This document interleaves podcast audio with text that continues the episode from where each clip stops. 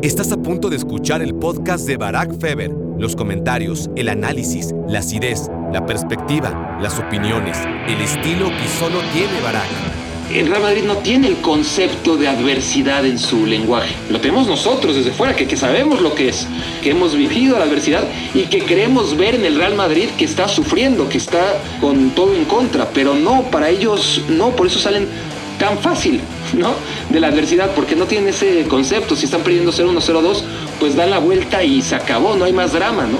Qué exagerado, güey. ¿Cómo estás comparando una cosa con la otra, güey? Pues sí, sí estoy siendo exagerado. No tengo madre por comparar una cosa con la otra. Pero si una cosa tan baladí como el fútbol merece ser comparado con algo tan trascendente como tu único hijo, ese es el Napoli. Ese es el Napoli versión 2022-2023. Hola, hola, hola, bienvenidos a Me Quiero Volver Chango. Gracias por hacerme su cómplice para matar el tiempo hoy en esta edición que tenemos de Champions League. A ver, todavía se va a jugar el miércoles un par de partidos interesantes, no digo que no, el Inter contra el Porto, el Leipzig contra el Manchester City será interesante siempre y cuando el City no gane, ¿no? Honestamente. Pero lo interesante de verdad, así como la semana anterior fue el Paris Saint-Germain contra el Bayern Múnich, era el Liverpool contra el Real Madrid. Y vaya, vaya que hay cosas que hablar de ese tema que va a ser el principal en esta edición de cuatro reflexiones de Me Quiero Volver Chango, en donde no puede faltar el Napoli, en donde hablaremos también un poquito del Barça y lo que dé tiempo, como es costumbre, del Arsenal. Pero hablemos del tema en el que realmente hay mucho, mucho que decir y a la vez nada nuevo que ofrecer. Vamos a filosofar sobre el Real Madrid un poquito porque es la misma historia, ¿no? Es la misma historia, pero no nos cansamos de verla, de que nos la cuente. Es como Houdini, ¿no? Siempre lo digo. Creo que a ninguno de ustedes les tocó ver a Houdini, pero hemos leído, tenemos cierta noción. Houdini siempre hacía lo mismo, ¿no? Se, encadenaba y, luego se liberaba de repente, ¿no? Y, y no podías, aunque ya sabías de qué se trataba, no podías más que maravillarte con que haya abierto, quién sabe de qué manera, los candados debajo del agua, ¿no? Este, Houdini se haya salvado una y otra y otra y otra vez y ya sabías de qué era el show. No, no tenían que contártelo para saber que, que, al final Houdini se iba a liberar. El tema con el Real Madrid es que, que ahora ya lo hace antes, ¿no? Antes, por lo menos, en la versión de la temporada pasada, todavía era medio, no voy a decir que inexperto, pero todavía hasta el último minuto, en tiempo extra o en el segundo tiempo del partido de vuelta, Aquí no, ¿no? Ya desde el primer tiempo del partido de ida encontró la manera de, zafarse las cadenas y, ya, de todas formas, se liberó mucho antes de la cuenta, mucho antes de lo que suele hacer este Real Madrid. Y bueno, la verdad es que es lo de siempre. No me digan, por favor, porque uno va desarrollando esta pues, experiencia con los años, ¿no? De no festejar. Cuando eres antimadridista, no festejar. Antes era por cábala, ¿no? No festejar los goles del Real Madrid. No vaya a ser que remonten. Ahora ya ni siquiera es cábala, es resignación. Es como, como ¿para qué? ¿Para qué gastas tus energías? Es más, ganas de que los jugadores rivales que le anotan gol al Real Madrid, el, el primero, no gasten energías festejando, ¿no? Como ¿para qué? Entonces, no me vayan a decir, por favor, que pensaron en algún momento que el Real Madrid no iba a remontar. Quizás no hoy, es verdad, quizás no hoy, pero a la larga, cuando el Liverpool va ganando 2-0, quedaba tanto, tanto tiempo y, y debo confesar, a ver, me estoy haciendo aquí el valiente, el, listo, tengo que, tengo que confesar, porque es lo que les digo, ¿no? Por más que, que Houdini ya sabíamos lo que iba a hacer y que era tan bueno haciendo lo que, bueno, la gente que veía a Houdini, ¿no? Ya sabían lo que iba a hacer y era tan bueno que se seguían maravillando y era tan complejo lo que hacía que, que no podía la gente entonces más que rendirse a esa capacidad de, de escape de cualquier adversidad que tenía Houdini. Con el Real Madrid es lo mismo, ¿no? Entonces tengo que reconocer que sí, que después, que en el 1-0 no, en el 1-0 ni madres, ¿eh? Cuando cayó el gol de Liverpool, mi única reacción fue a ver, otra vez el Real Madrid no quiso prácticamente, no es que lo controle, ¿no? No es que quiera que sea así, pero es como si el Real Madrid le dijeran, a ver, señor, ría usted primero. Y Real Madrid, no, ni madres, yo no río primero, nunca. Sí, sí, por favor, usted es mi invitado aquí en Anfield, eh, ría usted primero. Que no, yo no río primero y se acabó. Ok, señor. No, el Real Madrid no ríe primero Nunca, ¿no? Entonces están con esta cortesía casi, casi, ¿no? De, señor, ¿puede reír, por favor? No, no, después de usted, después de usted, señor Liverpool. Este, no, no, no, usted primero, después de usted, señor Liverpool. Y, bueno, este, el Liverpool río primero. Y, yo cuando veía festejar a, Darwin Núñez decía, ay, Darwin, ¿qué no sabes? ¿Qué no sabes? Es decir, está bien, golazo de Darwin, por cierto. No digo que no festejes un gol, este, pero ya sabes lo que va a pasar, no seas inocente, ¿no? Y luego cae el 2-0 y ahí viene mi confusión, ¿no? Mi confesión, confusión la que le estoy causando yo eh, con mi mal uso de las palabras. ahí viene mi confesión. En el segundo gol, pues pues sí hice como un bailecito. Estaba solo en la, en la sala y, confieso que, que me alegré, que no lo puede controlar. Por dentro sabía, o me está diciendo, Brack, no seas tonto, ¿qué haces? Pero dije, ¿y qué tal si sí, no? Entonces me... Y además por la manera, ¿no? Este, dije, es que ahora sí, puede ser que ahora sí. No estaba convencido, no soy tan inocente, pero todavía un poquito sí, es increíble, ¿no? Después de tantos golpes que, que en la vida me ha dado el Real Madrid, este, pues dije, mira, ahora sí es la tormenta perfecta, ¿no? El Liverpool viene mejorando, va ganando 2-0, está jugando muy bien, con una intensidad increíble, y al Real Madrid le está saliendo ahora sí todo mal, es la tormenta perfecta, porque para empezar, Tony Cross no está en la cancha, una cosa es que no esté Tony Cross en otros momentos, pero aquí un Tony Cross, cuando Modric tiene la edad que tiene, cuando Casemiro ya no está, cuando tiene que jugar en esa posición Camavinga, pues condiciona demasiado, ¿no? El que no esté un futbolista tan estructural en el sistema del Real Madrid como es el alemán.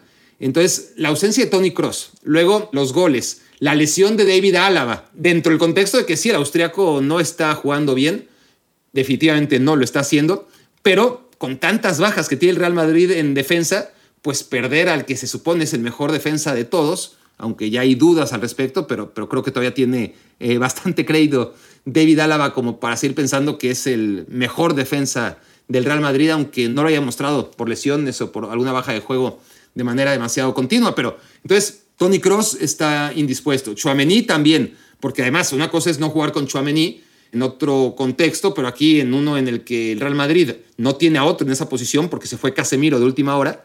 Entonces dices, mira, pues sí, no, tiene que jugar Camavinga que está demasiado chavo, tiene que jugar Modric, que ya está demasiado viejo, no está encima Tony Cross disponible, y encima Courtois, que es el salvador, ¿no? el, tipo del que el Real Madrid realmente ha dependido, quizás aún más que de Benzema, o, o para no exagerar, a la par de Karim Benzema, las actuaciones, sobre todo en Champions League, también en Liga, porque le han dado muchos puntos al Madrid, pero sobre todo en Champions League a la hora de pasar rondas contra el City contra el Chelsea, contra el Paris Saint Germain, en la final contra el Liverpool. Pues ya si Courtois falló de la manera en la que falló, ¿no? Entonces hoy era el día, o posiblemente hoy era el día, era lo que yo pensaba ilusamente en ese 2 a 0.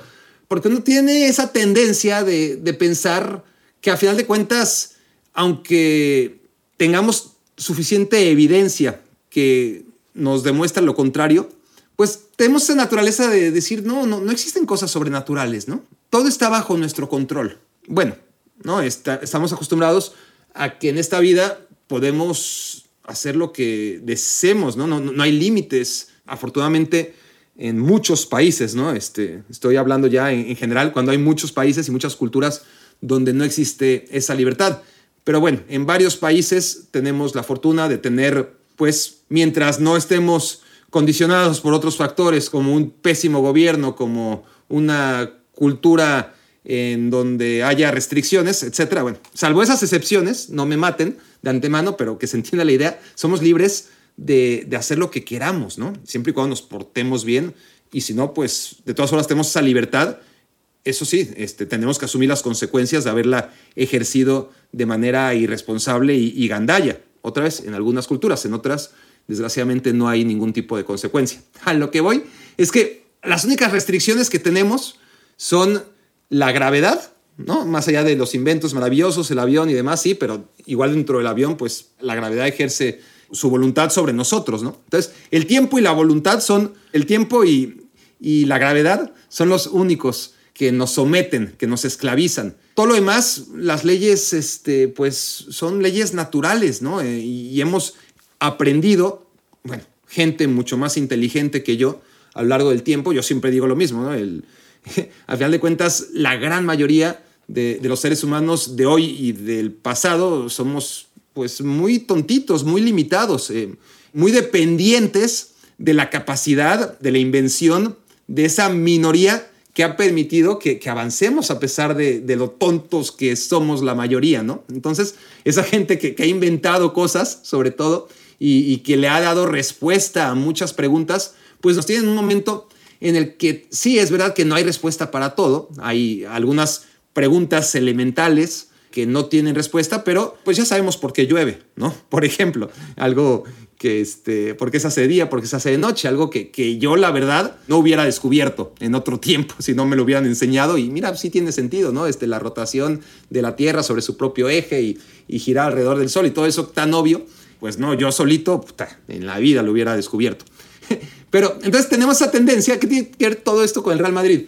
Pues que tenemos esa tendencia de racionalizar todo y de, y de descartar lo paranormal, ¿no? Este, pero el Real Madrid no se rige por esas reglas del resto de la naturaleza, ¿no? de, lo que consideramos obvio, natural, consecuente. El Real Madrid tiene sus propias reglas o, la vida tiene sus propias reglas para el Real Madrid que no tiene nada que ver con las reglas para todos los demás equipos y seres en general, ¿no? En esta vida. Por ejemplo, la adversidad no está en el idioma del Real Madrid.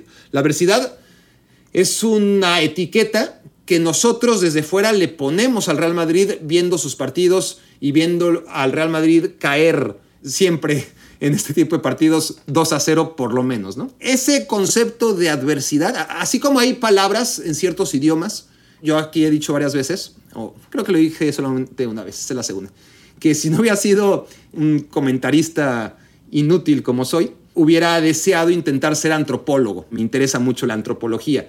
Pero bueno, decidí no morir de hambre y, dedicarme a lo que me dedico, ¿no? Pero siempre me ha movido mucho el tema de, la antropología.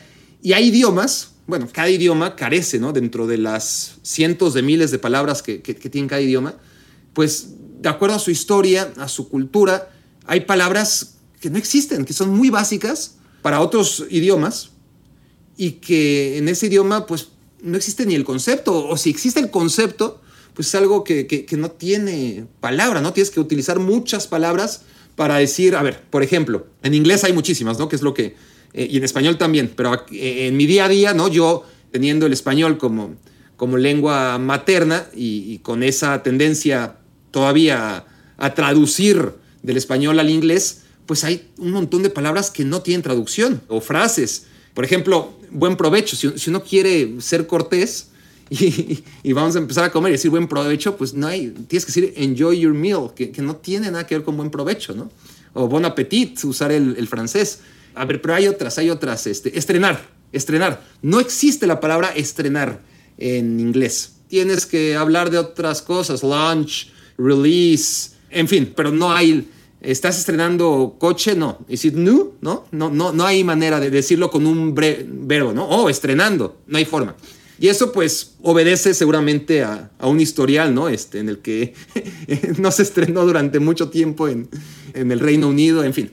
Aquí a lo que voy es que el Real Madrid no tiene el concepto de adversidad en su lenguaje. Lo tenemos nosotros desde fuera, que, que sabemos lo que es, que hemos vivido la adversidad y que queremos ver en el Real Madrid que está sufriendo, que está con todo en contra, pero no, para ellos no, por eso salen tan fácil, ¿no? De la adversidad, porque no tienen ese concepto. Si están perdiendo 0-1, 0-2, pues dan la vuelta y se acabó, no hay más drama, ¿no? Se ponen las pilas y lo que dijo Jürgen Klopp en la conferencia de prensa y lo dijo muy claramente y todo el mundo lo tenemos muy claro. Y, es algo, otra vez, muy difícil de explicar cuando, cuando gente que sabe tanto de fútbol y que lo ha demostrado, que no es humo, como Joseph Guardiola, como Jürgen Klopp, y te tienen que explicar lo que cualquiera de nosotros pues tiene que tratar de explicar con, palabras cuando, cuando todo queda en hechos y, realmente es inexplicable. Pues el Pep después de perder contra el Real Madrid, pues sí tuvo que recurrir a que pues es que es lo que hacen, ¿no? Este, no, no tiene explicación. Es lo que hacen. Sin jugar bien ganan. Sin ser mejores al, otro equipo ganan y, no hay nada que hacer. Es una mística, es algo que no tiene eh, explicación. Por más que tratemos siempre de racionalizar. Y lo que decía Jürgen Klopp antes del partido era, necesitamos hacer un partido excelente, un partido buenísimo. Tenemos que jugar muy, muy, muy, muy, muy bien, porque si no, no tenemos la menor chance. El Real Madrid no tiene que jugar muy, muy, muy, muy bien para de todas formas tener chance, ¿no? Ahora, Cuando encima juega muy, muy bien, olvídate, ya, ya, ya, ya no hay nada que hacer. Pero ese es otro tema. El tema es ese que, que se rige por otras leyes de la naturaleza, de su propia naturaleza, que no tiene nada que ver con la naturaleza del resto de nosotros. Entonces, hoy llegaba un Liverpool en el que honestamente yo hice mi top 10 para mi canal de YouTube y además, si ustedes están escuchando esto a través del podcast, también lo subí al podcast para compartirles la semana pasada, antes de que reiniciara la Champions League, al que consideraba el top 10 de esta Champions en función de cómo llegaban, no de quién era más favorito, no en el orden de favoritismo ni de potencial, sino del ritmo de juego y la inercia que, traían los 16 equipos. Bueno, seleccioné a, 10 de esos 16 y no incluí ni siquiera a Liverpool. No lo puse entre, entre los 10, este, más bien lo puse entre los 6 que realmente llegaban muy por debajo de, del resto, incluido el Paris Saint Germain. Y mira que peor que el Paris Saint Germain no se podía llegar, pero por alguna razón puse ahí al Paris Saint Germain y,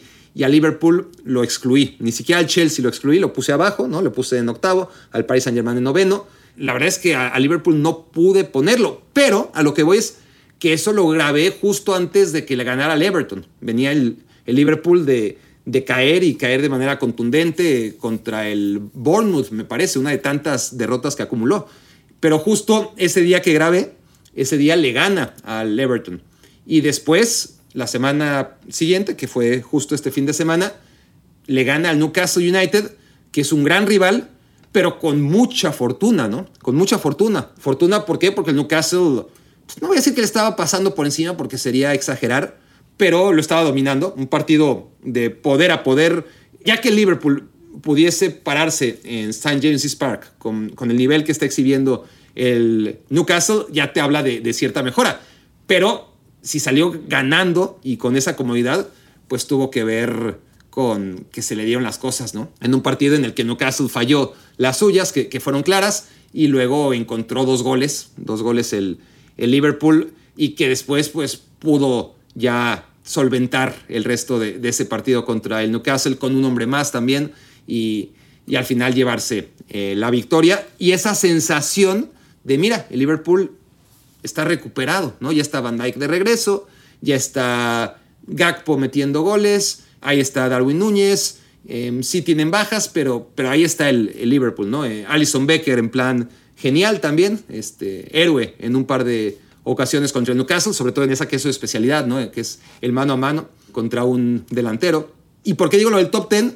Porque dije, demonios, debía haber metido a Liverpool, ¿no? De haber sabido que le iba a ganar al Everton con la contundencia y la solidez con la que le ganó 2 a 0 y luego al Newcastle, independientemente de que sí, contra el Newcastle no fue un partido del todo fácil para el Liverpool. Aquí están las estadísticas para darnos nada más una idea del Newcastle contra el Liverpool, que fue el antecedente, y, cómo la expulsión, que es la que quiero ver, de, Nick Pope al 22, ¿no? del portero del, de, Liverpool, porque me estaba confundiendo con un poquito con la expulsión que sufre también el Bayern Múnich. Es, muy similar, ¿no? El, el guion de partido de Liverpool que le gana al Newcastle, a un Newcastle diezmado por la expulsión de Nick Pope, que sale de su área de manera torpe, calcula mal, trata de cabecear y, acaba agarrándola con la mano y deja a su equipo con, hombre menos.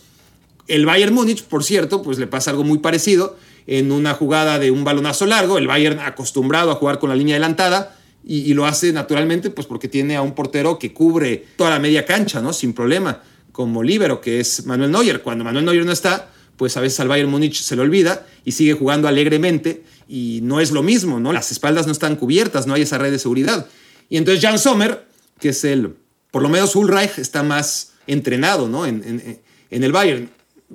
Recién llegado Sommer, pelotazo largo y se queda en su área chica, o sea, ni siquiera chica, ¿no? Eh, valga la, la redundancia, la cacofonía.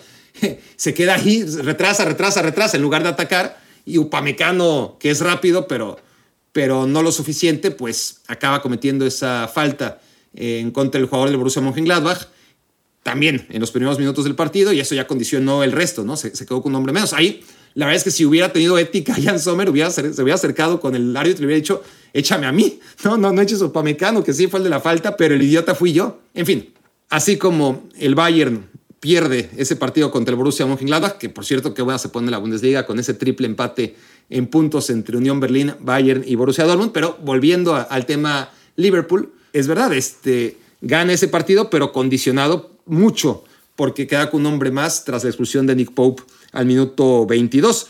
Entonces yo me quedé con esa sensación de, híjole, debía haberlo metido en el top 10, por lo menos en el lugar número 10 o por arriba del Paris Saint Germain, ¿no? O del Chelsea. Pero qué bueno que no lo hice. Qué bueno que el tiempo me dio la razón. Perdieron 5 a 2 y es verdad que este equipo del Real Madrid empequeñece al Liverpool. No es que esté bien el Liverpool, por supuesto que no está bien. Parecía, insisto, revitalizarse, pero hoy cayó en cuenta ante un Real Madrid que lo aplastó y que le tiene comida a la moral, porque ya le ganó la Champions una vez, que parecía circunstancial, ¿no? O sea, todo le sale mal a Liverpool en esa primera final, la lesión de Salah en esa acción con Sergio Ramos, los dos errores inauditos, porque puedes cometer un error como el de Courtois o como el de Alison Becker hoy, que ya son inauditos, pero cometer dos, ¿no? El mismo portero, porque aquí por lo menos se lo repartieron, ¿no? Imagínense que hubiera cometido en lugar de uno Allison y el otro Courtois, los dos el mismo. Pues, pues básicamente lo vimos, ¿no? Y, además en una final. Entonces, todo fue en contra de Liverpool en esa final. Ok, revancha un par de años después y otra vez, ¿no? El Liverpool es mejor y, ya no hay excusa de que no, pues es que Carius, eh, es que Salah se lesionó. No, no, no, no. Eh, sí, este, tus aficionados no pudieron entrar. El ambiente era enrarecido, ¿no? Las, eh, muchos huecos en las tribunas por, por el desmadre que hubo en San Denis sobre todo a la hora del acceso de los aficionados de Liverpool. Eso dejó intranquilos a varios jugadores. Podemos hablar de muchas excusas. De todas formas, el Liverpool dio la sensación de ser mejor que el Real Madrid, pero dio igual. El que ganó fue el Real Madrid. Y, eso te va comiendo la moral. A menos que seas un equipo demasiado fuerte, muy, muy grande, con un gran entrenador, con mucha convicción en lo que quieres hacer, como es el Liverpool, ¿no? Y de todas formas no sirvió para nada. Se fue 2 a 0 arriba y y a la primera de cambio, Vinicius apareció con el 2 a 1. Luego llega la jugada de, de Alison Becker, ¿no? Increíble, como si, les digo, como si hubiera alguien detrás moviendo los controles, diciendo, bueno, este, ahora que falló Courtois, ahora que haga básicamente lo mismo Allison, ¿no? Este, ni siquiera se esperó al partido de vuelta o al segundo tiempo, no, no, todo en la primera mitad. Entonces, claudica el, el Liverpool y acaba sintiéndose muy pequeñito, ¿no? No hay equipos más grandes que Liverpool. Y si lo hay, es el Real Madrid, nada más. Es decir, podríamos debatir sobre la grandeza del Milan, sobre la grandeza del Bayern Múnich, y yo creo que nada más, ¿no? Al nivel del, Liverpool. Es uno de los gigantes, ni duda cabe, de, hoy y siempre. Y en los últimos años, antes de Jurgen Klopp, había perdido esa, esa grandeza, a pesar de, todavía dar algún campanazo con Benítez en, en Champions League. Pero es que el Real Madrid lo hace ver tan pequeño. Anfield ¿no? Uno de los estadios o el estadio con más mística y todo lo que se dice de Anfield y, y, todo lo que podemos palpar en los partidos de Liverpool. Y el Real Madrid se ríe en Anfield, ¿no? Se, se ríe, o, sea, hoy escuchábamos a cuántos mil, dos mil, dos mil quinientos aficionados del Real Madrid cantar y vitorear los, cada pase del Real Madrid y, y, el resto de Anfield, que se supone que es una caldera o que fue una caldera mientras las cosas iban a favor, autoengañados pensando que realmente podían evitar el destino. No, esto es como tragedia griega, ¿no? La, historia está escrita. Y mientras más tratas de eludirla, como Edipo, más condenado estás a que esas mismas acciones son las que te van a conducir a, la tragedia, ¿no? Entonces no hay más. Y, Anfield, pues sí, era una caldera y acabó. No importa cómo empieza, sino cómo acaba. Y, y acabó durante todo el segundo tiempo siendo un funeral. Y el Real Madrid tiene esa virtud, ¿no? De, de hacer pequeño, una cosa es hacer pequeño a un equipo de la magnitud de Liverpool en el Bernabéu, pero ir a Anfield y hacer pequeño al rival y al estadio ya te habla de, una grandeza sin precedentes, que a fin de cuentas, pues por algo, ¿no? Este, la otra vez estaba haciendo cuentas para un video y el Real Madrid, la, Copa de Europa, la vieja Copa de Europa antes de, de ser orejona, antes de que se llamara Champions League, de hecho, se siguió llamando Copa de Europa antes de ser rebautizada como Champions League, pero ese trofeo que hoy conocemos, la orejona, empieza a entregarse en 1967, ¿ok?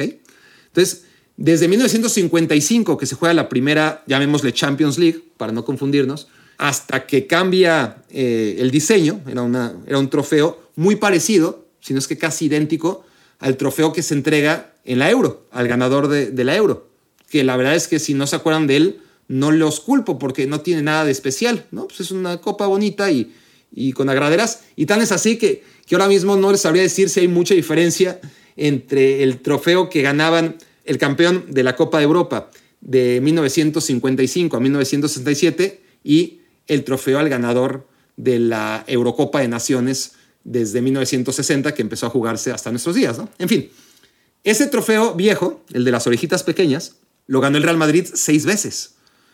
Lo ganó el Benfica dos veces. Lo ganó el Inter dos veces. Y lo ganó el Milan una vez. Y se acabó. Ahí están en los museos, ¿no? Seis para el Real Madrid, dos para el Benfica, decía, dos para el Inter y una para el Milan. Así están repartidas las 11 viejas Copas de Europa. Entonces, si ustedes van al Museo del Real Madrid, verán las seis, las 14 Copas de Europa, seis de las viejitas y ocho de las nuevas. Y claro, si empezamos a contar las nuevas, porque el Real Madrid pues ganó esas seis y dejó de ganar durante mucho tiempo, ¿no? hasta 1997.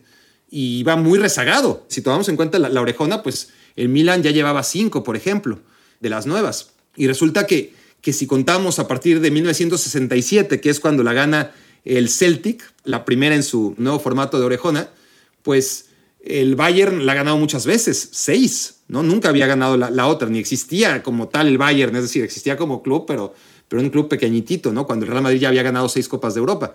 Pero bueno, el Bayern creció, creció mucho y ganó seis Copas de Europa y, y el Milan, que ya había ganado una, pues ganó otras seis y el Liverpool ganó cinco y, y el Barcelona ganó cinco. Pues el Madrid en todo este tiempo ganó ocho, ¿no? O sea, les gana y, por un amplio margen también solamente contando las, las copas modernas, ¿no? las que se disputan con este trofeo que conocemos ahora. Entonces, no hay nada que hacer, no hay nada que hacer ante, ante esto, ¿no? Eh, ni siquiera cuando todo parece en contra del Real Madrid, ¿no? Les hablaba de esta tormenta perfecta, ¿no? Porque no está Kroos, no está Chouameni, se equivoca Courtois, da igual, da igual. Y, podemos analizar a Liverpool y sus fallas, y, lo poco competitivo, lo anticompetitivo, ¿no? Una cosa es ser poco competitivo y otra cosa es ser anticompetitivo como, como Joe Gómez, que, que siempre sale en las fotos de los goles de Liverpool, ¿no? Siempre, este, aunque sea por un accidente, por un error, porque la acaba desviando una, dos veces, Joe Gómez no es un central para un equipo como el Liverpool y lo ha demostrado ya demasiadas veces. Pero da igual, ¿no? da igual, sí si hubiese jugado Joe Gómez o no. Hay una jugada, por ejemplo, la iba ganando 2-0 el Liverpool y hay una de esas típicas en el área chica, disparo, la salva no sé qué en la línea, otro disparo, la vuelven a salvar en la línea, se escurre el balón, eh, Salah, Núñez, Gakpo, qué sé yo, tira, tira, tira, como tres tiros en el área chica, no sé si se acuerdan, y no entra, no entra el balón. Y era la del 3 a 0, ¿no? Y muchos dirán, es que ahí está la jugada clave. No, ni madres, no está ahí la jugada clave el Liverpool se hubiera puesto 3 a 0 y de todas formas le hubieran metido 5. ¿No? En otro guion, obviamente, este, no sé si Vinicius en planta estelar hubieran cambiado ciertas cosas, pero igual y, a ver, igual y el Madrid no metía hoy 5, igual y nada más metía 2, qué sé yo.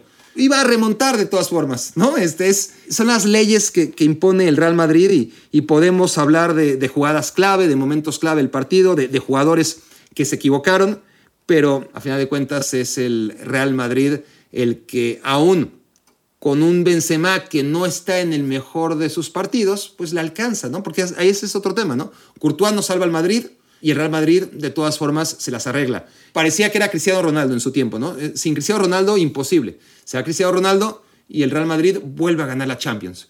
Pero luego se van, o bueno, después de Cristiano Ronaldo y antes de ganar esa, esa última Champions, además se van Barán y Sergio Ramos, que eran el sostén ¿no? de, ese Real Madrid histórico que había ganado hasta entonces con ellos dos, cuatro, es que uno va perdiendo la, cuenta, ¿no? Pero sí, cuatro copas de, Europa. Y decías, bueno, es que sin Cristiano Ronaldo, encima sin Sergio Ramos, pon tú lo de Barán secundario, pero central titular en, en cuatro ediciones de, del Real Madrid ganador de la Champions, ¿no? Y da igual, es que da igual. Con Cristiano Ronaldo, sin Cristiano Ronaldo, con Keylor Navas, sin Keylor Navas, con Sergio Ramos y Barán, sin ellos, con Courtois o sin Courtois, porque hoy Courtois pues jugó más a favor de Liverpool que otra cosa, ¿no? Y, de todas formas, con un Benzema a nivel estelar o no, ahora el que aparece es Vinicius, ¿no? Eh, Cross tampoco juega, como, como ya dije, el Madrid tenía en Cross, en Modric y en Casemiro tres patas en el medio campo que parecían irrenunciables para justificar o para explicar los éxitos del equipo. Y, resulta que dos patas, pues una se fue al United y otra como Cross, pues estaba enferma, ¿no? Y, y da igual, es que da igual, ¿no? Porque te aparece Modric a sus 37 años y eso es increíble, ¿eh? No podemos normalizar lo que hace Luka Modric a esa edad, la vitalidad con la que juega, ¿no? Porque una cosa es jugar a los 37 años y medio trotar y, y aquí de repente hacer un pase filtrado como sabe hacer él, pero es que además agréguenle la vitalidad con la que sigue jugando. Me recordó esa jugada, estoy hablando la del quinto gol, en la que le roba un balón a Fabiño. Fabiño hace un mal y no perdona, ¿no? No perdona un mal control. Y además no solamente roba el balón, no solamente está atento, sino que tiene el fuelle, el fondo físico, la rapidez y esa, esa energía, ¿no? Que, que no es propia de la gente de su edad y es el que empieza, ¿no? El que realmente es el responsable del quinto gol y me recordó a la jugada más o menos similar contra Brasil, en la que Brasil va ganando en tiempo extra en, el Mundial, ya se hacía en semifinales, y, llega Luka Modric, le gana un mano a mano a Casemiro, y, a partir de ahí inicia, después descuelga el balón a la izquierda, y ahí con Orsic, me parece que es, se cosecha o se empieza a sembrar el, el gol del empate que lleva penales a, Croacia y a su posterior victoria totalmente inesperada contra Brasil, pero todo surgió también de un tipo de 37 años que, que agarra un balón y, lanza un contragolpe y le gana en mano a mano a, un tipo como Casemiro, y hoy ocurrió contra Fabiño, pero es increíble, y hoy otra vez también, eh, no era tiempo extra, obviamente, pero ya eran los minutos, y es algo que, es habitual ver en Modric, ¿no? Eh, no es que te juegue 60 minutos y, y se va, muchas veces sí lo cambian al minuto 60, pero porque así quiere Ancelotti. Hemos visto muchas veces a, a Modric al minuto 70, 80 o ciento y pico, el que haga falta, marcar diferencias no desde lo técnico, que eso no se va a perder nunca, sino desde lo físico. E insisto, eso no podemos normalizarlo, es extraordinario, ¿no?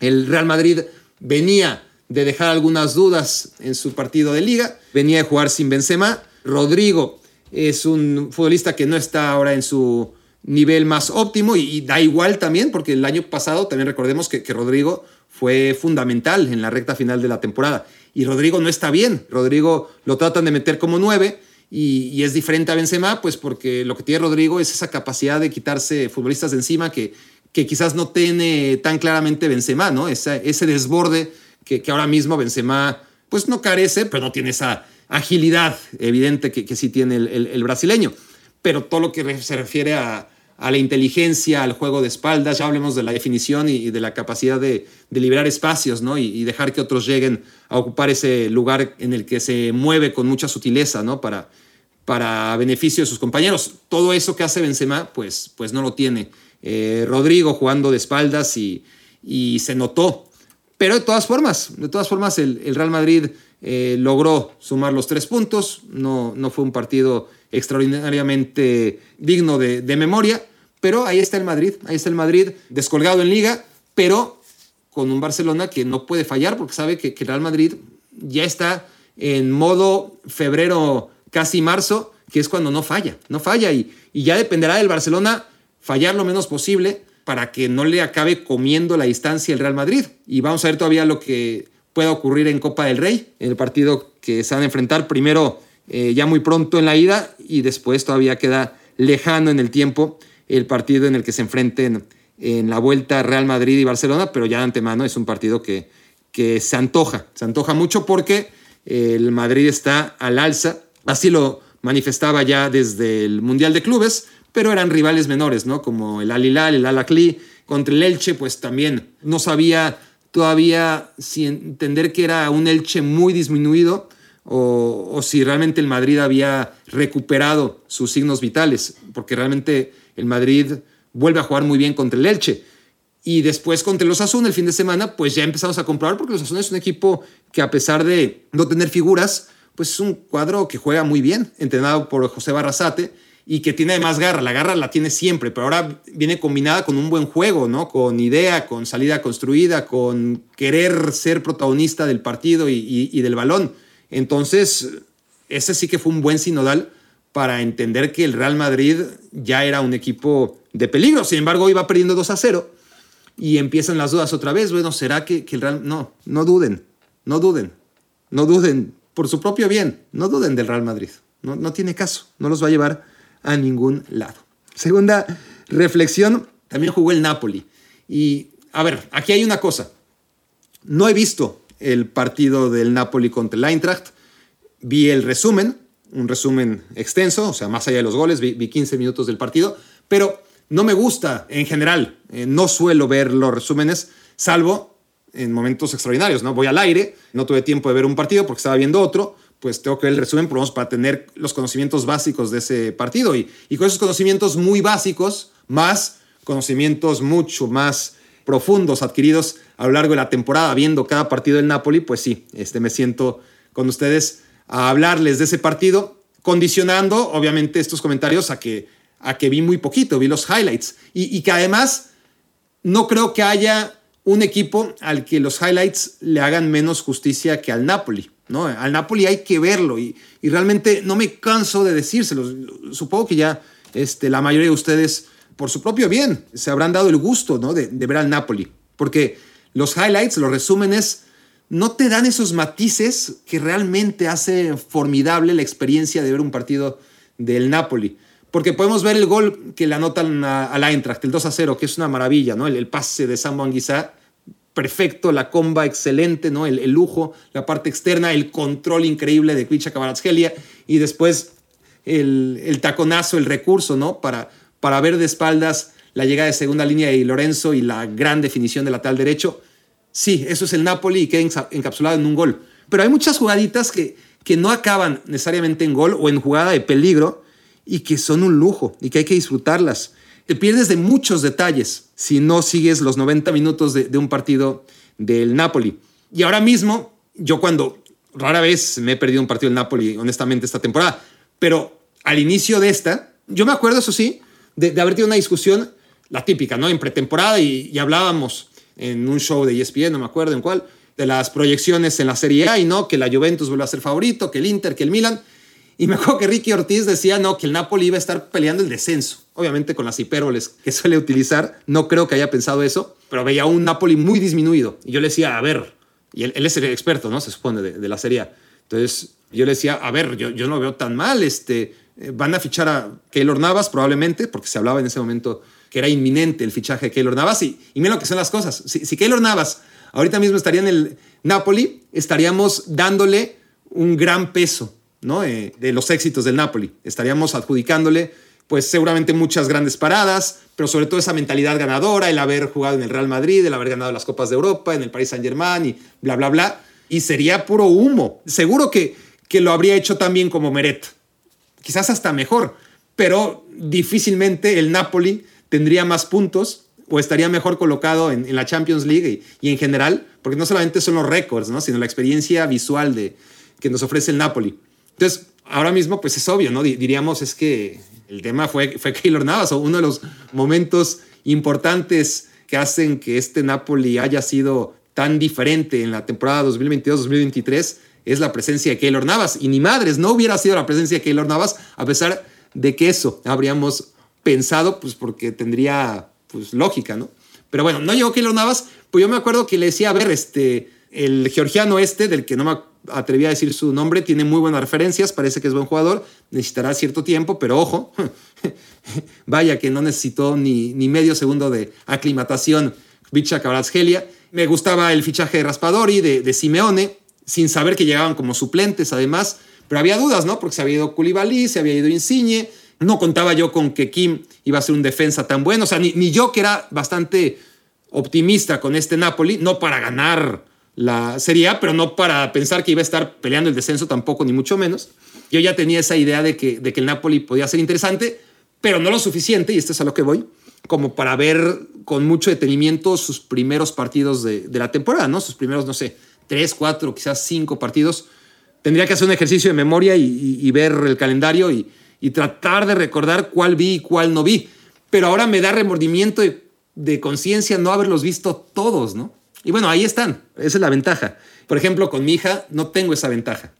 Yo soy un papá que, que me jacto de haber tenido una sola hija para darle todo, todo, toda mi atención, todos mis recursos, todo, ¿no? Y cada vez que me dijo cuando era niña, chiquita, jugamos, siempre le dije sí, sí. salvo excepciones en las que realmente no podía, ¿no? Pero, pero si podía dejar de hacer lo que estaba haciendo, que casi siempre podía dejar de hacer lo que estaba haciendo, decía, sí, jugamos. Entonces, no tengo tanto remordimiento de conciencia en ese sentido, pero me acuerdo que cuando dejé TV Azteca, estoy hablando del segundo semestre de 2009, fueron, fueron seis meses en los que yo no tuve trabajo. Estaba negociando, o más que negociando, esperando respuesta de, de ESPN. Parecía que iba bien, pero fue un trámite, pues, tardado, ¿no? Este, sobre todo cuando estás con la incertidumbre de se va a cerrar, no se va a cerrar. Parecía que iba bien encaminado, pero de todas formas, desde que acabé mi relación con TV Azteca en junio de 2009 hasta que entré a ESPN en enero de 2010, pues fueron momentos difíciles, ¿no? Yo creo que la palabra deprimido es muy fuerte. Afortunadamente yo creo que no estaba deprimido. Pero pues sí estaba con dudas, cabizbajo, de malas, encabronado con la vida seguramente, ¿no? Este, y con miedo, sobre todo con miedo, ¿no? Este, pues una niña de un año y demás. Entonces a lo que voy es que sí me da cierto remordimiento de conciencia que mi suegra le estaba cuidando y que muchas veces me decía, vamos afuera, este, ¿no? Este, y yo me quedaba en la casa, pues por la, ya saben, la hueva de no ponerme el pantalón o los zapatos o estaba en mi mundo, ¿no? La neta. Entonces, esos momentos, de todas formas, me daba un poquito de coraje mirar atrás, porque claro, pues los años pasan y aunque lo sabes, porque te lo dicen y has vivido en esta vida para saber que, los niños crecen y que los tuyos no hacen la excepción y que pasa muy rápido el tiempo, pues de todas formas, yo en ese momento decidí muchas veces no salir al parque. Teníamos una casa, además, que, tenía ese parque en común, ¿no? un, condominio en el que no había ningún sacrificio, no tenía ni siquiera que tomar el elevador, tenía que nada más salir y caminar. Pero por alguna razón, pues no estaba de ánimo de hacerlo, ¿no? Y no puedo regresar el tiempo, no puedo regresar el tiempo para sacarme la hueva de encima y, y decirme a mí mismo, a ver, Barack, de todas formas vas a tener trabajo, güey, vas a ser muy feliz, te lo garantizo, disfruta a tu bebé. Y bueno, con el Napoli sí lo puedo hacer, ¿no? Sí, sí puedo. El tema es el tiempo, ¿no? Encontrar el puto tiempo para ver los partidos que creo no haber visto del Napoli en las primeras jornadas, porque realmente, qué exagerado, güey, ¿cómo estás comparando una cosa con la otra, güey? Pues sí, sí estoy siendo exagerado, no tengo madre por comparar una cosa con la otra. Pero si una cosa tan baladí como el fútbol merece ser comparado con algo tan trascendente como tu único hijo, ese es el Napoli. Ese es el Napoli versión 2022-2023. Que quede claro que, que yo no tengo ninguna simpatía histórica con el Napoli. Me estoy subiendo al tren del mame. Fui de los primeros en esta temporada, creo, en diagnosticar qué bien juega el Napoli, ¿no? Pero de todas formas, no tuve esa capacidad de, de apostar por ellos desde la primera jornada, ¿no? Y, ver cada partido porque realmente es, es, espectacular. Es espectacular. ¿Qué hace diferente al Napoli del resto? Más allá de... Hay muchos equipos que juegan con intensidad, como el Napoli, que presionan arriba, como el Napoli, que lo hacen bien, como el Napoli. Bueno, no muchos. Equipos que lo intentan, muchos. Equipos que lo hacen bien, pocos. Equipos que sostienen ese juego durante 90 minutos, uno. Uno, ni siquiera el Arsenal, ni siquiera el Manchester City, mucho menos el Barcelona, que es un desastre, un desastre en los segundos tiempos muy bien en los primeros tiempos el Barça, ¿eh? recientemente muy bien. En los segundos tiempos se cae a mil pedazos. Y además es lo normal, bueno, no tanto como el Barça, pero, pero que tengan sus altibajos, equipos como el Arsenal, como el Manchester City, y que al final se puedan permitir ciertos errores, ¿no? Para al final sumar casi siempre los tres puntos. En el caso del Napoli, no. El Napoli tiene esa consistencia y eso es lo que le hace increíble y puedo compararlo con muy pocos equipos. Es decir, el Barcelona, evidentemente, que, que ahora queda manchado terriblemente ¿no? por, por este tema de los arbitrajes, eh, del que ya hablé largo y tendido en el último capítulo. Quieras o no, ahí queda manchado el pasado de, de un equipo brillante como ninguno. El tema es que yo he visto, o sea, me he emocionado viendo jugar a un equipo tan pocas veces dentro de mi vida adulta. De, niño todo te emociona, ¿no? Hasta el Cruz Azul de Pedro Duane y Porfirio Jiménez a mí me parecía lo máximo. Lo vas creciendo y, y te das cuenta y, y, y vas siendo más exigente, ¿no? y con toda la exigencia que he ido desarrollando a lo largo de los años, con lo difícil que es convencerme honestamente, sí, me rindo ante este Arsenal de Arteta que me gusta mucho, me gusta mucho el Manchester City, ya me parece algo normal, es decir, el tema con el City es la capacidad que ha tenido para sostener ese nivel de éxito y de juego durante tantos años, ¿no? Ahí está la admiración, pero un partido así, entretenerme y verlo porque sé que en esos 90 minutos difícilmente haga lo que haga, la voy a pasar mejor es el Napoli, ¿no? Porque más tiene esa capacidad de, de, ser consistente durante los 90 minutos. Eso es lo que, lo que le hace único, más allá de, de la fluidez con la que juega, ¿no? Y el esfuerzo, el esfuerzo. A ver, yo vería, es que ese es el tema, ¿no? Si, si el Napoli jugara normal, como, o bien, o sea, tendría que jugar bien para, para estar donde está, como el Milan la temporada pasada, como el Inter hace dos temporadas, como la Juventus hace tres y podemos ir a, cada campeón de la serie, ¿no? Si jugara bien, normal, nada extraordinario, pero tuviera a un jugador como Wicha Kvaratskhelia, aunque el resto no jugara con la armonía con la que juega, yo ya vería al Napoli siempre, solamente por ver a Wicha Kvaratskhelia, honestamente. No hay un jugador, insisto, así como colectivamente es muy difícil encontrar, el Ajax sí en su momento, ¿no? Con Ten Hag un poco, pero tampoco, ¿eh? Tampoco a esos niveles llegó a seducirme. Y a nivel individual, pues sí, este, siempre lo digo, Federico Chiesa me, cautiva, pero queda muy pequeño y me duele decirlo porque adoro a Federico Chiesa, pero contra Klicha Kvaratskhelia queda muy, muy pequeño. Cualquiera. Entonces yo ya vería, solamente por Klicha Kvaratskhelia, todos los partidos del Napoli, pero encima, cuando el resto juega tan bien, entonces ya no es una cuestión de, ni pensarlo. Lo más importante del fin de semana y, entre semana cuando juega como hoy es, es ver al Napoli, a pesar que hoy, de manera incongruente, decidí ver en vivo el Liverpool contra el Real Madrid y dejar para después, eh, pues por motivos profesionales, ¿no? Tenía que hablar en, eh, en televisión del partido del Madrid-Liverpool y, y, nada, no iban a apuntar nada del partido del Napoli. Pero ya lo veré, tan pronto como acabe de grabar esto, veré el partido del, del Napoli y no me voy a conformar solamente con, con el resumen, porque el resumen no te pasa cosas que, que, a mí me emocionan mucho, ¿no? Por ejemplo, el partido contra el Sassuolo, voy a ir al último porque sé que tengo más fresco, ¿no? Pero, pero hay tantos, hay una jugada que no sé si la iban a poner en un resumen o no, porque además dependes del criterio o de la flojera del cabrón, es un güey, ¿no? Que está editando, que puede ser que le guste el fútbol, que no le guste el fútbol, que trae prisa, que quiere ir al baño, que, ¿no? Y, y cuando ves unos highlights, pues dependes de, de la decisión de, de, un dios, que es el editor, que decide qué entra y qué no entra, y puede ser sin ningún tipo de criterio. Entonces hay una jugada que, que Osimen acaba fallando, pero es un pase de Micha Carasgelia, estoy hablando del partido contra el Sassuolo, ¿eh? Un pase de Carasgelia con la parte posterior, pero así como un tiro perfectamente con la comba, ¿no? Este, a la cabeza de, Osimen, y Osimen falla en el área chica, ¿no? Un pase increíble, de verdad, bueno, como el de Samuel Anguissa hoy, similar, ¿no? Este, pero una jugada distinta porque fue hacia el segundo poste que venía cerrando Osimen.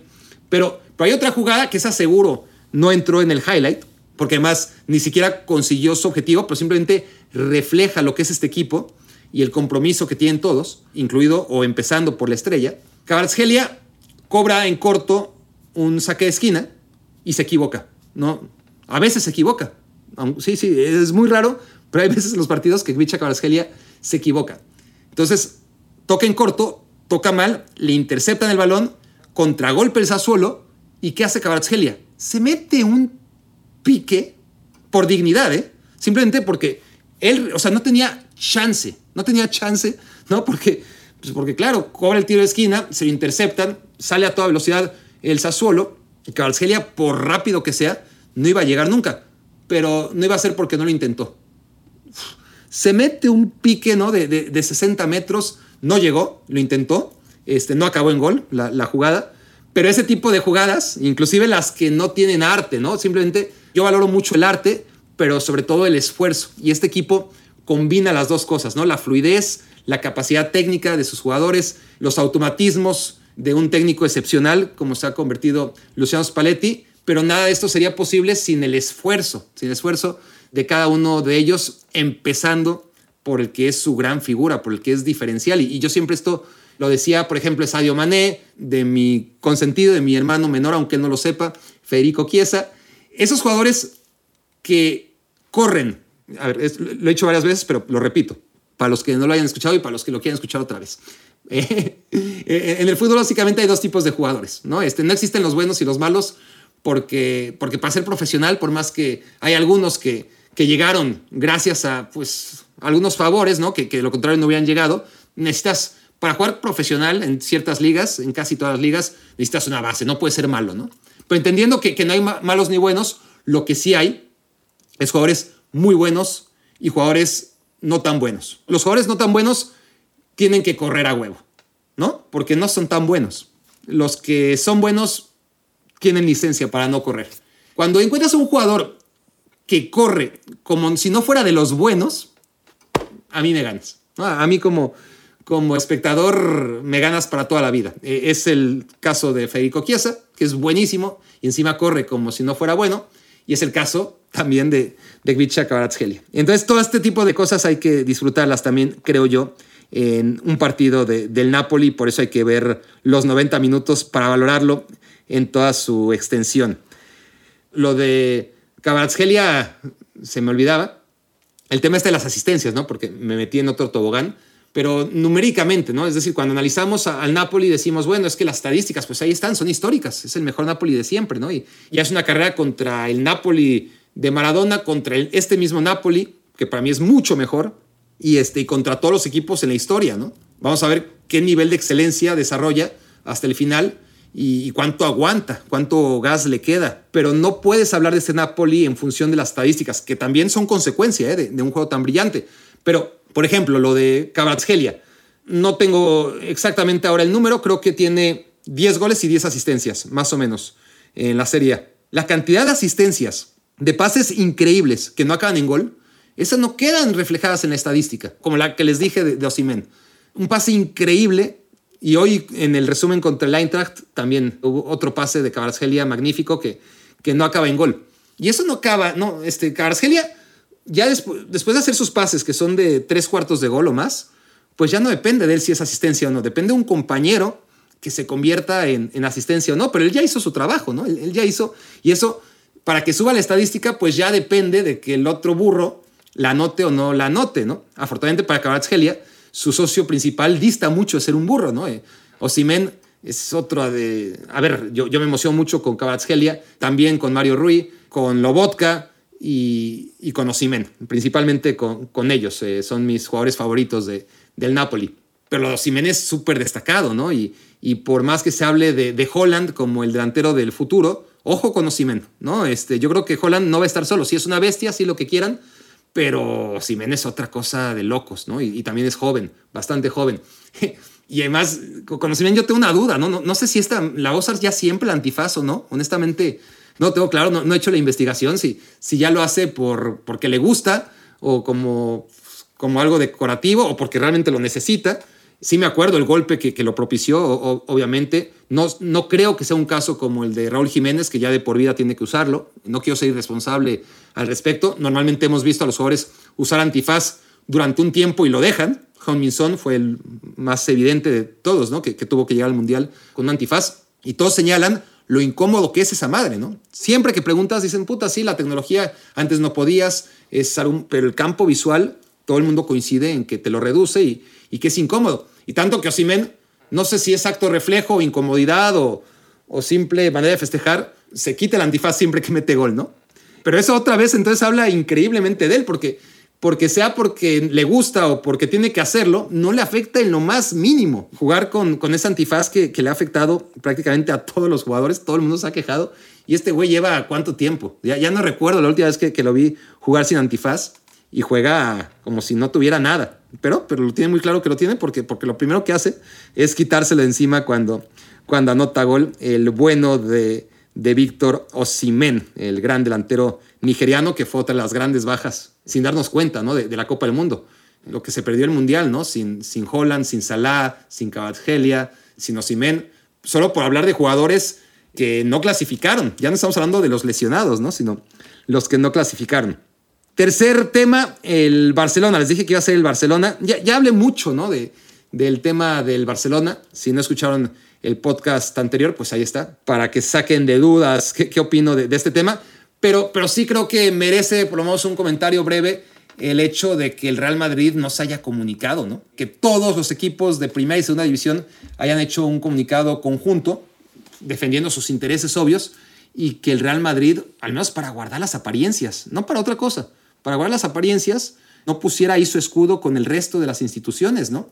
Porque es algo que, es muy grave y que adulteró la competencia y que, y que le afecta a todos. Pero hay un mensaje creo que mucho más profundo, se pueden leer muchas más cosas cuando el Real Madrid no habla que hablando. ¿no? Si, si hubiera hablado el Real Madrid, ni siquiera tenía que hablar, simplemente si hubiera, eh, hubiera puesto su, su, escudo en ese comunicado, junto al resto de equipos de primera y, segunda división, los otros 40 equipos que aparecían en ese comunicado, básicamente pidiendo las cuentas claras, ¿no? Que, que, se llegue a fondo de lo que ocurrió con el Barcelona y ese pago imposible de justificar al vicepresidente de los árbitros durante tanto tiempo.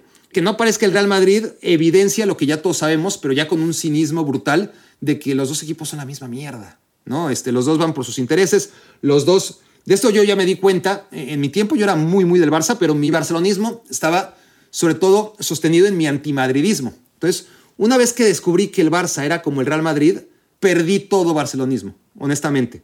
Y, todo empezó, bueno, fueron varios capítulos, pero, pero esta alianza con el Real Madrid, este, esta sociedad absoluta, de, esta hermandad más que sociedad, sí, porque es una hermandad, empieza con los derechos de televisión, ¿no? Que eran y siguen siendo, pero en algún momento eran tan desproporcionales a favor del Barça y el Madrid porque negociaban por su cuenta.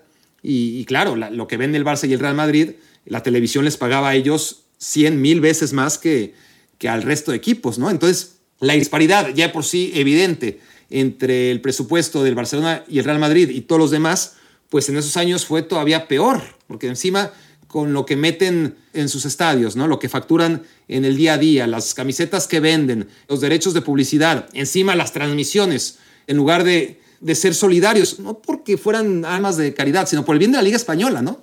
La liga en la que juegan, que no se convirtiera en lo que es la Liga Francesa desde que el Paris Saint-Germain tiene un presupuesto ilimitado, lo que ha sido Alemania, la Bundesliga durante tanto tiempo, ¿no? Este, que, que hay una buena competencia que favoreciera a la excelencia del Barcelona y Real Madrid, ¿no? Que, que no sea tan aburridos sus partidos que los ganaban 8 a 0 siempre, ¿no? Ni por esas, ni, por esas, ¿no? El, Real Madrid y el Barcelona estaban montados en su burro negándose a un acuerdo colectivo en el que las televisoras que quisieran transmitir la Liga Española pues llegaran a un precio. Ya no digo que, que sería el ideal, ¿no? Que se la repartieran en, en 20 partes iguales por cada equipo de primera división o proporcionales porque la liga profesional también incluye los de segunda.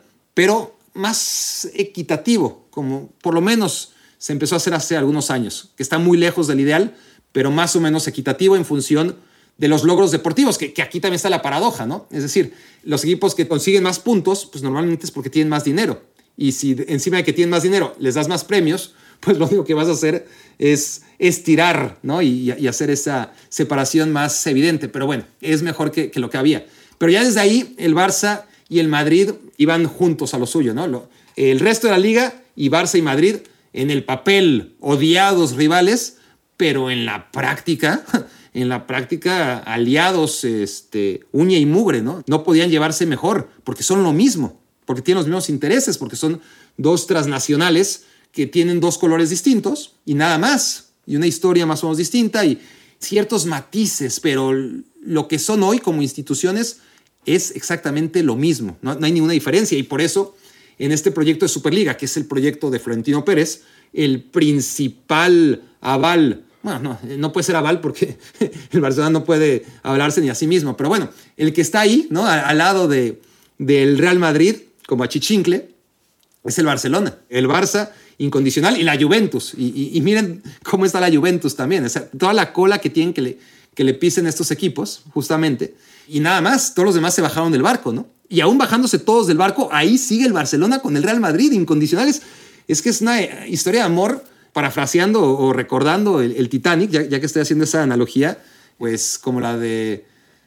¿Cómo es? siempre se me olvida. Todo, todo, el mundo sabemos que es la del Titanic, ¿no? Pero nunca nos acordamos de, por lo menos yo, del nombre. Todos sabemos que es Leonardo DiCaprio y la otra no la quiero cagar, pero es Winnet Parlow o algo así. Sí, ¿verdad? Bueno, la, otra vez este, me regañaron porque, porque dije que Drew Barrymore era la, la protagonista de la película, que ya se está olvidando el nombre. Estoy desvariando, que ya me urge acabar con este capítulo, pero Eternal Sunshine of the Spotless Mind también fue con, con esta chica que, que, bueno, el caso es que Leonardo DiCaprio y esta chica, la que llamaremos hoy Winnet Parlow, disculpen si no se llama así, este, eh, es menos conmovedora que, que, la historia entre el Barça y, el Madrid, ¿no? Eh, el, barco se hunde y ahí sigue el Barça junto al Madrid y ahora el Madrid, que, que el barco del, Barça se, hunde, pues está, no le da la espalda, ¿no? No, no le da la espalda por ningún motivo, ni siquiera para guardar las apariencias, que, que los aficionados sigan creyendo que esos equipos se odian y que, se, y que cada partido se desaten las pasiones y, y se acusen los unos a los otros. Y la verdad es que no se dan cuenta, güeyes, ¿no? O sea, que son lo mismo. O sea, por lo menos a, mí me repatea, porque además, entendiendo mi barcelonismo en el pasado, yo, yo, entendía que, el Barça era un equipo diferente, que el Barça por lo menos había ganado menos, ¿no? Este, si bien había ganado menos que el Real Madrid, lo que había ganado lo había ganado bien, a diferencia del Madrid que siempre tuvo esas sospechas eh, alrededor de, de sus logros. Y lo que es la vida, esos logros del Real Madrid, las sospechas ahí siguen, no hay nada comprobado en absoluto, todo es rumor, y en cambio, en la época moderna del Barcelona, se le acusaron, porque es normal, ¿no? Al equipo que gana pues, se, se, le acusa. El Madrid de, de la época de Francisco Franco fue muy acusado, probablemente con razón, pero el tema con el Real Madrid es que si el Real Madrid, que yo no lo dudo, es un equipo mafioso, ya estoy como Pep Guardiola, les digo que me urge acabar con este, con este episodio, perdonen ustedes, pero si el Real Madrid es un equipo mafioso, eso está por confirmarse, no lo sabemos, porque es un buen mafioso. Porque está claro, ¿no? El, que es mal mafioso, pues no dura mucho. Para ser mafioso hay que ser bueno y no dejar evidencia, no dejar rastro. El Barcelona es como un mafioso wannabe al que nada le sale bien, ¿no? Y, y para muestras, pues todo lo que hablé ya en el capítulo anterior de, de las trampas que, que hizo en eh, la inscripción de los jugadores menores de la Masía, que le costó eh, la sanción de un año sin poderlos eh, poner a jugar y sin poder fichar futbolistas, el tema del fraude fiscal con Neymar, el tema del Barça Gate y el pago a una agencia para enaltecer a, a Bartomeu y tratar de difamar a, los que él entendía como enemigos, etc. Todo eso ha salido a la luz porque ni o sea, si, si va a ser mafioso, por lo menos hazlo bien, ¿no?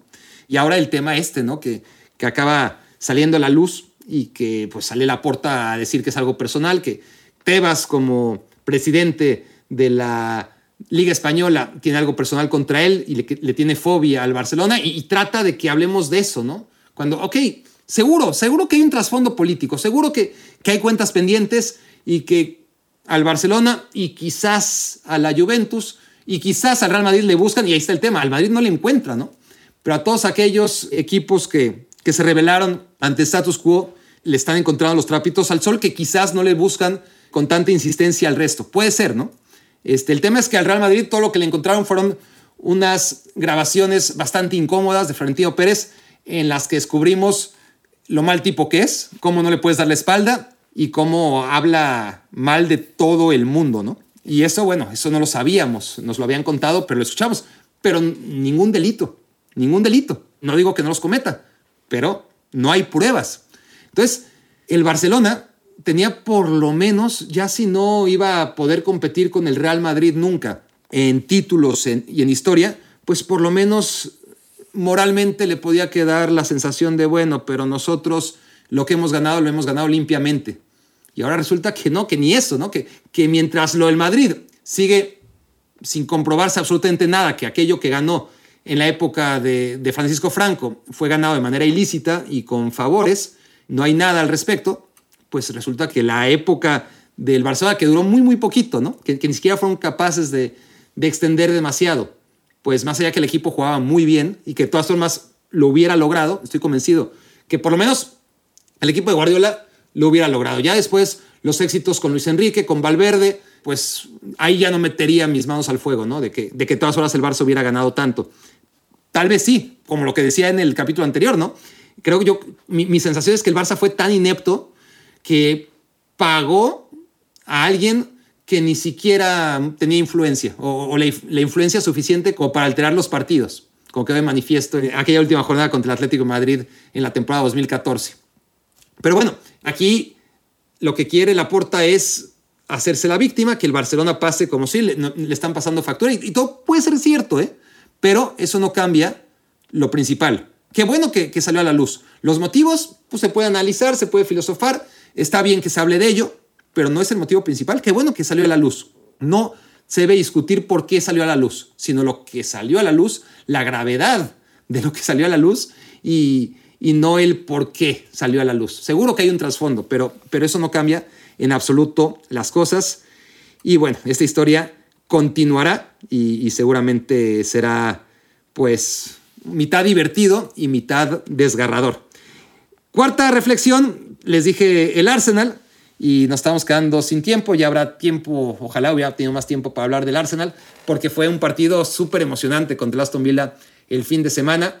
Viene combinado con un encuentro en el que el Manchester City no le gana increíblemente, otra vez, ha pasado muchas veces en la historia del fútbol, pero sigue siendo increíble, ¿no? Cuando un equipo domina como dominó el Manchester City de principio a fin, a un equipo que, que no quiso pasar, no es que no pudo, sino que ni siquiera quiso ni lo intentó, ¿no? Como el Nottingham Forest del medio campo durante 85 minutos, pero que en el peor partido de Erling Holland, porque el primer tiempo ni la tocó y en el segundo tiempo se cansó de fallar, pues daba esa sensación, ¿no? Los que hemos visto suficientemente, suficiente fútbol como para saber que al Madrid, aunque vaya perdiendo 2-0, va a ganar y para saber también que en esos partidos equipos como el Manchester City les van a empatar. Se ha repetido muchas veces, ¿no? Y al Man City le empatan en esa única jugada de peligro y, y pierde dos puntos de los que había recortado en contra del Arsenal, ¿no? Y, y el Arsenal, más allá de, de tomar aire, es esa sensación de, mira, después de todo, sí es nuestro año. Parecía que no, porque había perdido toda la ventaja, ¿no? Este, esa derrota contra el City, antes el empate en contra el Brentford, la derrota contra el Everton, parecía que había perdido la magia, pero no, no la perdió. Ha perdido la precisión. Eso es preocupante, pero no tan preocupante como perder la magia. Si, el Arsenal quiere salir campeón, necesita mantener intacta ¿no? esa, esa magia que le permite en los partidos más complicados de todas formas sacarlos adelante, ¿no? Con esa inercia que parecía haber perdido. Porque el Aston Villa tuvo muchas ocasiones de gol, muchísimas. Fue un partido muy loco, que acaba ganando el Arsenal 4-2, pero el marcador es muy engañoso. No digo que injusto, pero sí engañoso. Pudo quedar 4-4 perfectamente. Falló eh, algunas muy claras el Aston Villa. Leon Bailey tuvo una que pegó en el poste o en el travesaño. El Arsenal cometió errores, vuelve a cometer errores graves en defensa. Otra vez Sinchenko. Ahora ya no fue Tomiyasu, pero fue Ben White y cada partido el Arsenal está demostrando lo que ya podíamos sospechar desde antes, ¿no? Que, que el equipo comete errores, ¿no? Eh, más allá que, que, tiene esa capacidad de salir con el balón jugado y que está basada en esa capacidad, los éxitos de instalarse en, campo contrario, en los últimos partidos está siendo muy impreciso y le está costando goles o llegadas a gol.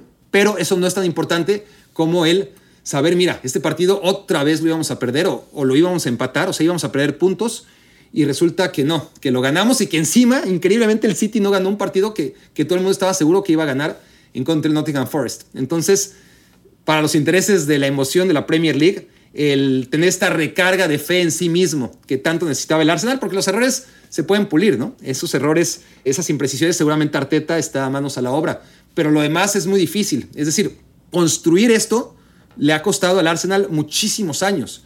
Olvidémonos todos los anteriores, enfoquémonos solamente en los de Arteta, ¿no? Construir es muy difícil y lo más difícil de todo es que hace falta un partido, un momento, un parpadeo para que todo se te venga abajo, ¿no? Así como salir de un círculo vicioso con el que se encontraba el Arsenal año tras año, ¿no? De mejorar uno, dos, tres partidos solo para volver a las andadas al siguiente y, y tener que salir del bache y construir otra vez.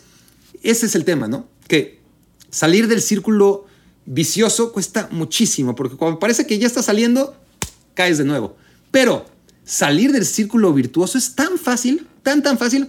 Ahorita estamos hablando maravillas del Napoli, porque todo le sale. Pero hoy, por ejemplo, este, Vicha falló un penal.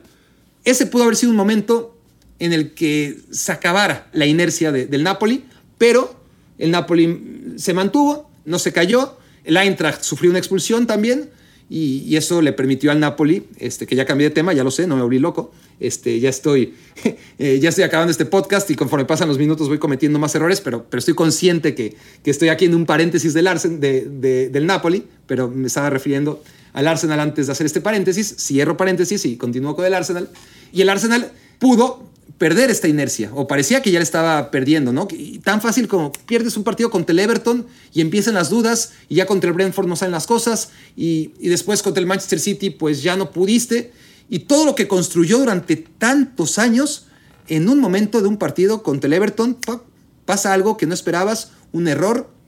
Olvidemos del Everton y del Brentford, el error de, de Saliba primero y de Tomiyasu después. Ese error en el que Tomiyasu acaba haciendo una asistencia para Kevin De Bruyne cuando el partido está 0-0 y el partido se convierte en un encuentro que dominaba el Arsenal a un partido que ya iba a dominar el resto del encuentro el Manchester City, ese pudo ser el momento que cambió la temporada. Y todavía, todavía. Pero por eso la importancia de no dejarse arrastrar, ¿no? De, que, de saber que construir es muy, muy, muy, muy difícil, pero destruir lo construido hace falta no más que un martillazo, ¿no? Y esa es la gran complejidad de la gesta que está consiguiendo ahora mismo el Arsenal en la Premier League y el Napoli, la que ya consiguió en la Serie A, pero la que estará buscando y merecidamente, ojalá, avanzando más rondas en la Champions League. Esto fue Me Quiero Volver Chango. Muchas gracias por haberme hecho su cómplice para matar el tiempo. Escuchaste el podcast de Barack Feber. Toda la información de los deportes con un toque de Barack.